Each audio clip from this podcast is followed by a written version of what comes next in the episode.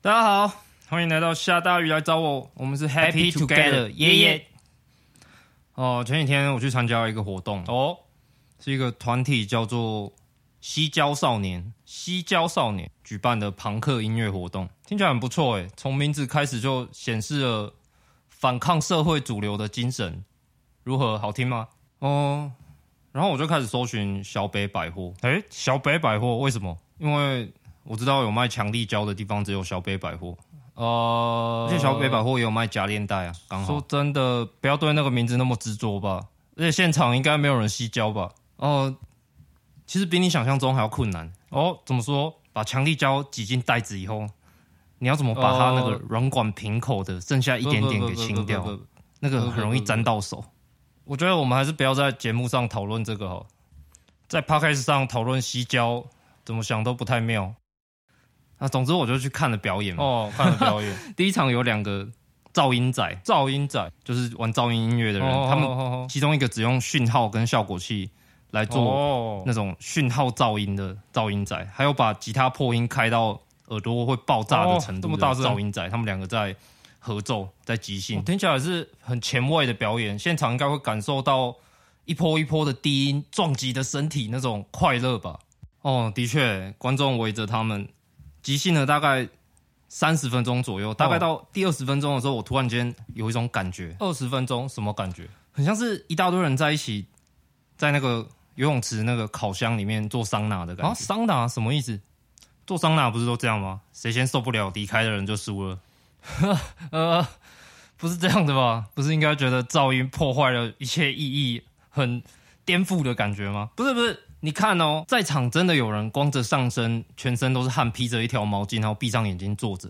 虽然是会有这样的人没错啊，但那只是因为气氛太热烈，想要脱上衣吧。啊，然后后面几团就都是朋克团。朋克团你总听得懂了吧？那种狂吼的歌声，嗯、超快速的节奏，哦，大片大片的破音跟贝斯，哇，听起来很不错哎。想必有人开始冲撞跟人体冲浪了吧？对啊，我远远就看到。中间的人一直在撞哦，你远远看到你自己没有去撞吗？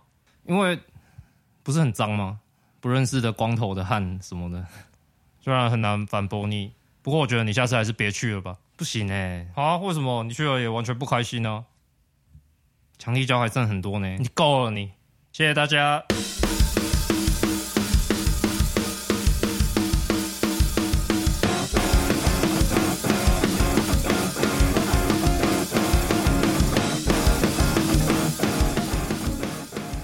欢迎来到下大雨来找我。首先，非常对不起西郊少年，擅自参加了你们的活动，擅自拿来写段子，真的非常抱歉。不过，就是他们的活动真的很好玩，有兴趣的人一定要追踪一下他们的粉砖。然后他们，呃，这次活动是在 Revolver，就是在那个罗斯福路上那间酒吧，很多外国人那间。之前他们活动都是办在桥下，办在桥下的朋克活动真的超朋克。然后现场会有很多他们自己手工做的 DIY 的东西，包括小志啊，然后还有他们每个团的录音带、CD，呃，还有一些周边商品。那就是真的是一个大家都非常的投入，然后大家都非常的开心的一个一个。场景吧，应该可以说是音乐场景。虽然规模可能还没那么大，不过希望他们可以继续下去，然后成为一个很好的音乐场景。我以后也会继续参加，不过不知道录完这期节目以后会不会被讨厌。我好像有一个倾向是，真的很喜欢的东西，都会想要嘲弄一下，超超级没品的倾向。好，那今天想讲的是，呃，我内心其实是非常私密的兴趣。哦、呃，一直以来我是有点像那种追星族的心情，在喜欢的东西，那就是日本的搞笑艺人，还有他们的文化。所以我就开场试着写了人生写的第一个漫才，没想到我在这个节目上漫才正式出道，不好意思。如果很无聊的话，抱歉伤了大家的耳。那漫才是日本搞笑文化很有代表性的一个表演形式。那如果完全不知道的人，可能可以用 台湾比较可以看到的是相声吧，相声瓦舍那种相声做类比，但是其实它很不一样，可能是因为相声它比较缺乏了后来跟真正的呃电视还有演艺文化的结合。那漫才它的形式很简单，就是一个中央的一个麦克风，日文叫 center center 麦克，然后就两个人站在中央麦克风前面一搭一唱，然后来逗笑观众。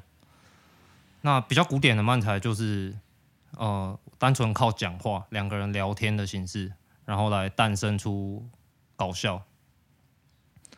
那基本上会分成两个角色，两个人嘛。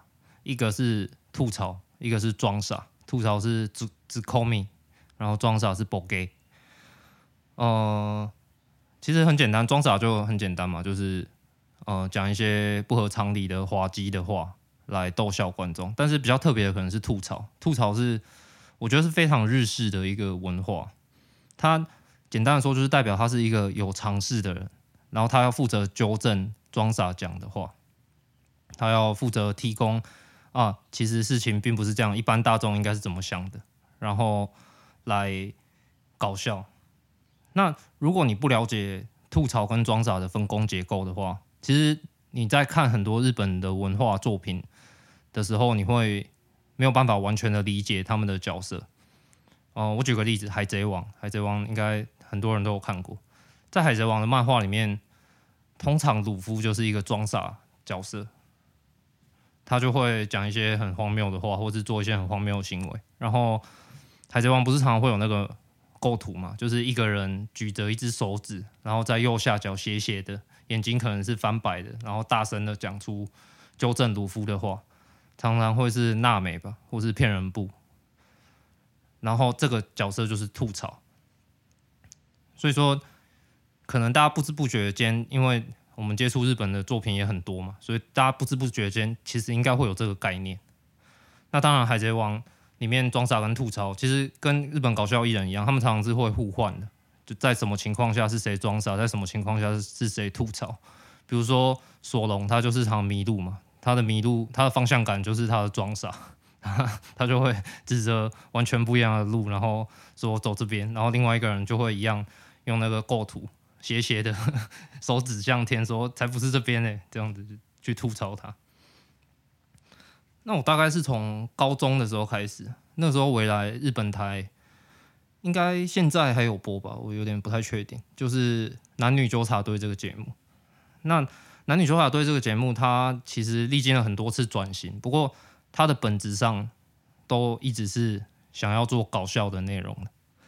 所以说我在男女纠察队这个节目才开始认识到啊，原来有这样的一个世界，这样的一个文化。那比如说里面，我小时候就会很疑惑，说为什么他们每个人出来都是讲说我是谁谁谁，我是什么什么组合的谁谁谁？对，没错，日本的搞笑艺人大部分他们都是两个人，因为漫才是两个人说，所以他们会两个人为一个搭档，然后会有一个组合的名字，比如说我是黑色美乃滋的吉田。呃，我是黑色美乃滋的小三，然后我就是这样子，从完全不懂，然后到慢慢摸索出规则，然后慢慢去喜欢上这个文化的。然后网络上就在网络上看很多人翻译的影片啊，然后慢慢看，可能大家比较熟的是那个吧，阵内智则，阵内智者的段子影片有一阵子在台湾是蛮红的。那为什么我会这么喜欢这个文化呢？我觉得可能有几个原因。首先，可能先从他们的很特别的地方开始讲起，就是搞笑艺人，他们其实日本就叫艺人，他们的艺人就是搞笑艺人的意思，gaining。然后可能其他的明星叫做 talent，他 talento 这样子。在搞笑艺人的世界里，前辈后辈是一个极为严格的制度，他们会叫这个叫纵社会，纵向的社会。呃，严格到什么程度呢？你后辈看到前辈，你一定是要。鞠躬问好，然后眼睛还要看着前辈的眼睛，帽子一定要脱下来，然后一定要哦，おはようございます这样子，这么严重的问候。那相对的，前辈会带后辈出去吃饭，而且前辈必须要买单，甚至你在吃饭的时候遇到后辈， 你在那个文化下，你也必须要连连他的单一起买。前辈要负责 请所有的客，但是后辈绝对要服从前辈。这个是某种很像以前的手工业时代的一种制度，就是有点像师徒制，但是就是一代一代传承下来，然后是非常严格的呃弟子啊，然后师傅，然后。里面隐含着某一种照顾的关系。我我们在同一个世界里，然后你是我的后辈，我就是要照顾你；然后你是我的前辈，我就是要，我就是会非常尊敬你，然后非常的呃想要学习你的一切的这种这种文化。那为什么在这样子，我们去想象喜剧演员？搞笑艺人，他们应该是一个很自由的世界，不是吗？因为大家就是要博君一笑嘛，然后大家就是要呃做的其实是某种创作的工作。为什么呢？因为我觉得可能有一个制度上的原因，就是其实你要靠喜剧演员来维持生活是一件非常困难的事情。即使在日本发展的这么蓬勃，然后他们整个娱乐产业这么大的情况下，仍然只有。可能不到百分之一的人可以完全靠喜剧表演来过生活，付得起房租啊，付得起吃饭钱，更别提你如果要养家活口什么的。所以在后辈还在起步的阶段，完全没有钱的时候，已经赚到钱的前辈必须要负担他们的生活，然后并且也培育未来的后进。这可能是某种在。劳动制度没有保障的情况下长出来的这种很像手工业的制度吧，那这也这也造成了他们其实他们是一种很特别的人际关系，他们就是从属于一个大家庭的感觉。然后你跟前辈、后辈或是平辈之间的关系，其实不单纯只是什么同事或是竞争对手，当然是竞争对手，但是。那里面还会有某种更浓烈的同甘共苦的感觉。我们都选择了一个非常不容易生活的路，然后我们也都有一个想要红、想要成为明星的一个梦想。那我们就会在这里面互相扶持。可能比较能够去理解的、理解这种文化，然后并且去喜欢的，可能是他们。日本有好几个搞笑的大比赛，其中最有名的就是 M1 大赛。M1 是 M 就是漫才的 M，漫才的 M，然后它是每年会举办一次，然后评选出一个冠军，M1 冠军。M1 冠军绝对是在搞笑史上会留名的，因为它每年都是五六千组去报名，然后你要留到最后，你才能成为冠军。那它不只是一个比赛。他除了比赛以外，他每年还会搭配这个正赛，发表另外一部今年 M One 的纪录片。那这个纪录片通常就是以冠军的生活为主题，然后去看他们比赛前的生活是怎么样，他们是怎么样心情，他们过着多么样辛苦的生活。然后你在台上这么开朗，这么。引台下观众发笑，但是那背后是多么严苛的训练，还有严苛的生活。举个例子哦，去年 M1 冠军是一个叫做锦鲤，那个鲤鱼的鲤的组合，Nishikoi。那他们是史上年纪最大的 M1 冠军，里面的装傻长谷川哈塞卡瓦，他已经五十岁了。就是一个秃头，然后看起来就是一个老头子，穿着白西装，非常开朗的一个笨蛋，在台上讲话超大声。那他的搭档吐槽的渡边也是也是一个大叔了。那他们都是呃二三十年来一直都没有红。后来我看他们的访谈说，那种没有红的日子，就像一场永远不会结束的暑假一样，因为就像学生时代嘛，你就是没有钱，但是你好像。永远都怀抱着某某种程度的希望，然后每天想要尽量很快乐的过生活，但是同时又有一种挥之不去的哀愁在里面，挥之不去的未来到底会怎么样呢？的那种无助在里面。那 这样子的组合，他们夺冠的时候，当然是两个人都流下了眼泪，非常感动的场面。因为呃，在场的人都可以体会到，他们能够坚持到这个年纪还没有放弃，是多么不容易的事情。连评审都在流眼泪，真的很好笑，评审都在流眼泪。然后。我想讲一下他们的段子，他们的段子会有一个固定的开场，是装傻的长谷川会很大声的跟观众说一句话，然后他会先问好说“こんにちは”，然后他再讲一句话当做一个开场。那这一句话常是什么？呃， 比如说我买了可以变聪明的书哦，然后他的搭档就会拍他的头说：“赶快去念。”就是像这样子的一一句话的装傻。那那天他们的最后一个段子。那个仓库川，他是讲说，反正大家都会变得像我一样哦。然后他的搭档就拍他的头说，不要讲那么恶心的话之类的。那他这句话的意思可能是，我们每个人都会像他一样变老，像他一样变得外形变得很滑稽，变得有点可悲，牙齿掉光了，头发也掉光了，这样子。然后这个段子的结尾是长谷川倒在地上了。那个在漫才里面其实蛮少见的，他倒在地上，一个老人倒在地上，然后他最后就把头侧过来，侧着跟观众讲说：“Life is beautiful。”然后就很好笑，因为完全意意味不明的一句话，就是那种无厘头的好笑。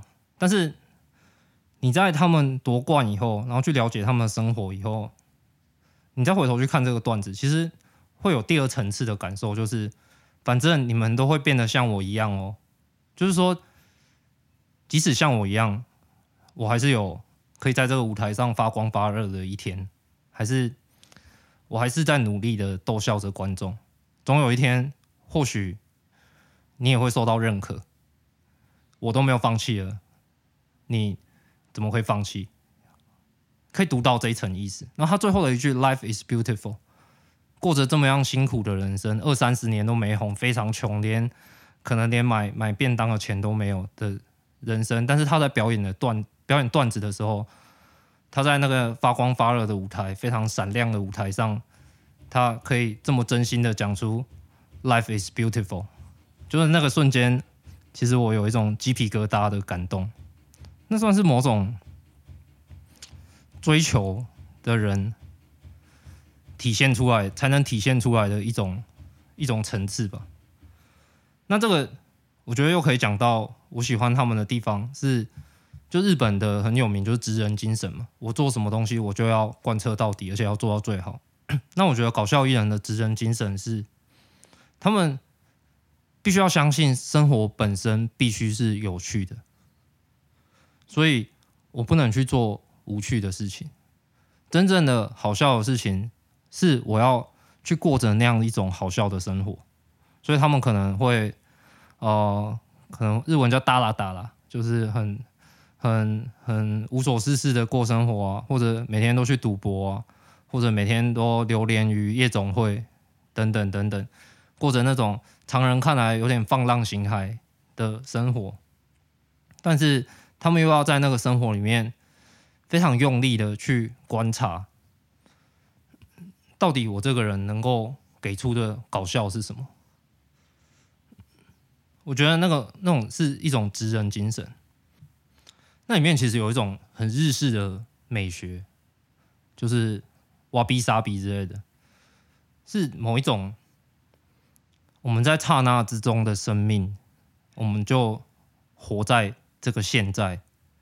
那但是我们要。可以欣赏这个现在，即使它是一个非常无聊，然后非常非常呃痛苦、非常忧郁，但是同时间，如果你后退一步看，或许蛮好笑的。我怎么会让自己搞成这样？比如说有一次我喝醉了，撞断两颗牙齿，我隔天当然是非常的 非常的沮丧，但是我看到镜子笑笑。对着镜子笑一下，然后看见门牙中间缺了缝，还是还是会稍微的笑出来。然后我想到一件事情，就是几年前在台湾的喜剧圈，我对台湾的喜剧圈真的没有很熟，不过这件事情还蛮热门的。就是伯恩他讲了一个关于郑南榕的笑话，他说：“呃，如果我们在阳间烧的纸钱，阴间都会出现的话，那阴间是不是会有两个郑南榕？”这个笑话，然后后来引起了大量的正反的论战，就是这个笑话到底是不是一个合理的笑话？他有没有踩到伦理的底线？那呃，当时有另外一一个论述是说啊，这什么都可以讲，不就是我们自由民主社会、自由民主的台湾最珍贵的价值吗？嗯、我们不应该像中国一样，对各种言论都有管制，然后。呃，限制大家创作的能量。呃，我觉得我个人的看法是，我觉得这个笑话当然是可以讲的。完了，我是不是也会被骂？就是嘲弄本身应该不是一个特别需要关注的事情。我我我觉得，我想讲的是，比如说日本，日本应该至少就它的宪法来看，它是一个自由民主的国家。当然，社会结构可能不是，但是自由民主的国家其实一样会有言论管制。我想讲的是，有一个艺人叫做村本大辅，他的他的漫才的团体名字叫做 Woman Rush Hour。呃，他们也是在应该是一四年吧，有得到一个漫才的大奖以后走红，也是之前都不红，但是那个时候走红了以后就上片了电视节目。但是后来村本大辅他。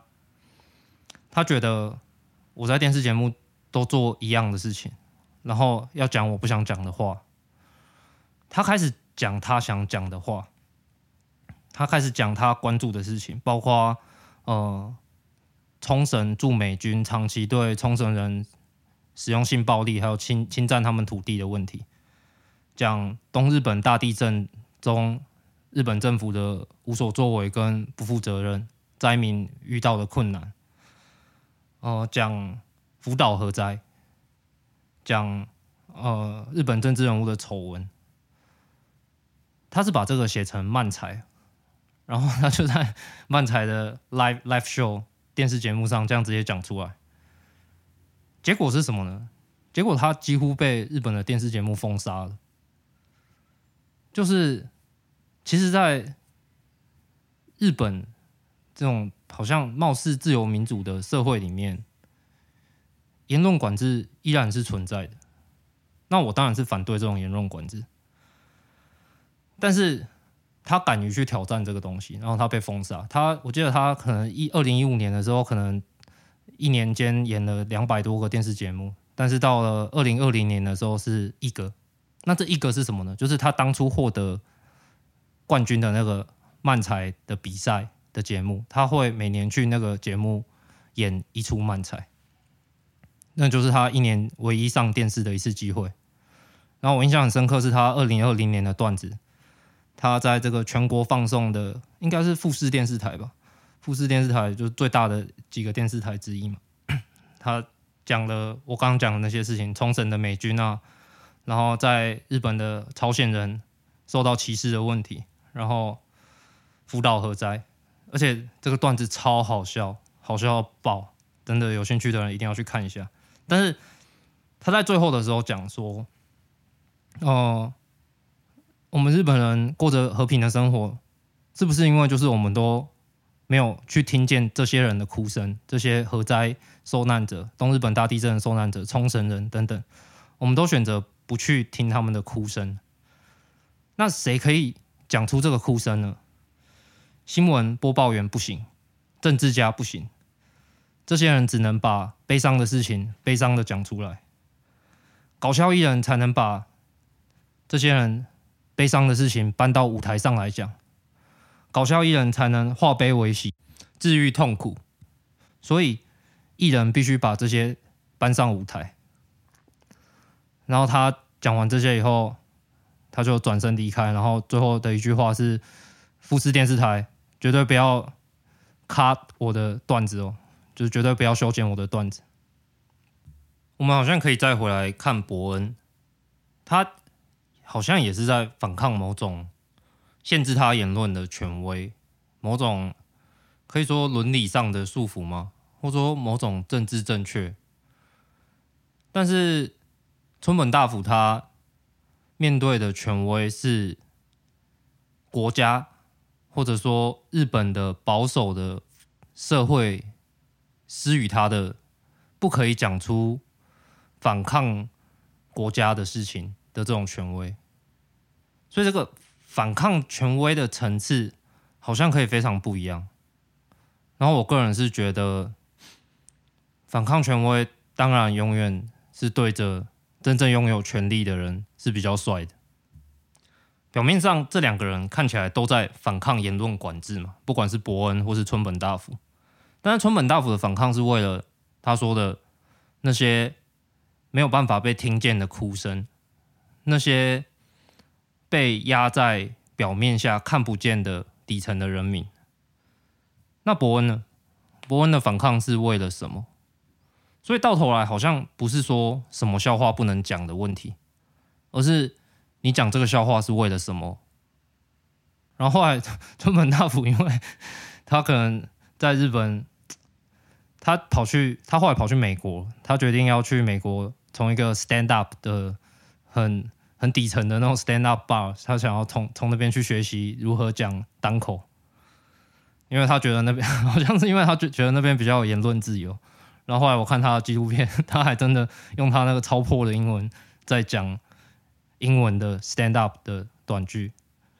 他说，我记得他说什么，我跟我朋友借了一个 Bible 圣经，我的我的 Christian friend 借了一个 Bible，然后我把咖啡打翻在上面。He he don't don't for forgive me，他没有原谅我，看超好笑。他在全场都是美国人讲这个，所以艺术，我觉得搞笑艺人他们也某种程度在追求艺术。毕竟幽默是一种其实非常复杂、比较高级的一种文化的感性。